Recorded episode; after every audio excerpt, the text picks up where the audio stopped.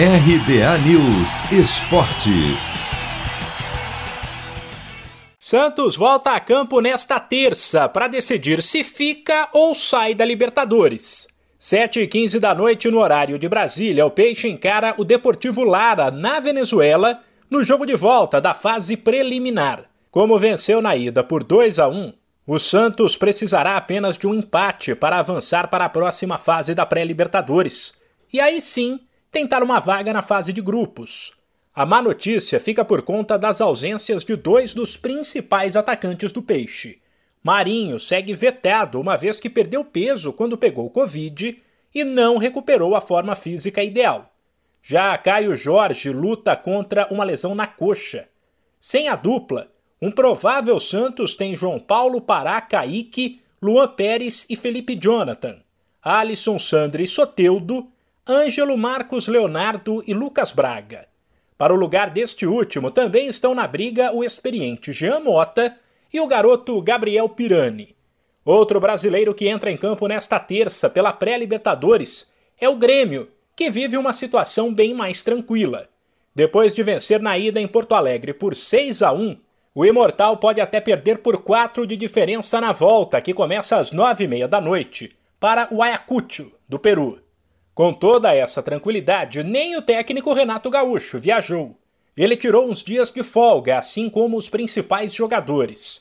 E o Grêmio terá uma equipe cheia de garotos da base, comandada pelo auxiliar Alexandre Mendes.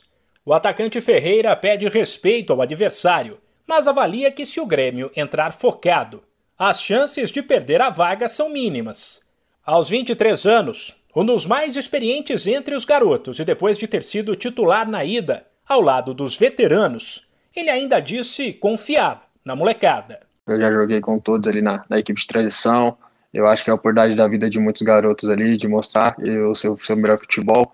A gente conversa assim, estão muito ansiosos, mas é ter, ter cabeça tranquila para fazer um bom jogo amanhã. Para a gente ter conseguido essa, essa vantagem, se a gente entrar desligado, achar que o jogo já está ganho, achar que a gente já está classificado, a gente pode cometer esse erro aí e acabar se dando ceder na derrota, mas se a gente entrar concentrado e, e saber o que a gente tem que fazer, não vai ter nenhuma surpresa não. Vale lembrar que por conta de restrições impostas pelo governo do Peru para combater a pandemia, a partida será na altitude de quase 3 mil metros de Quito, no Equador.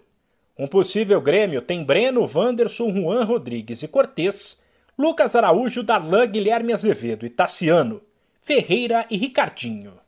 Se você quer começar a investir de um jeito fácil e sem riscos, faça uma poupança no Sicredi.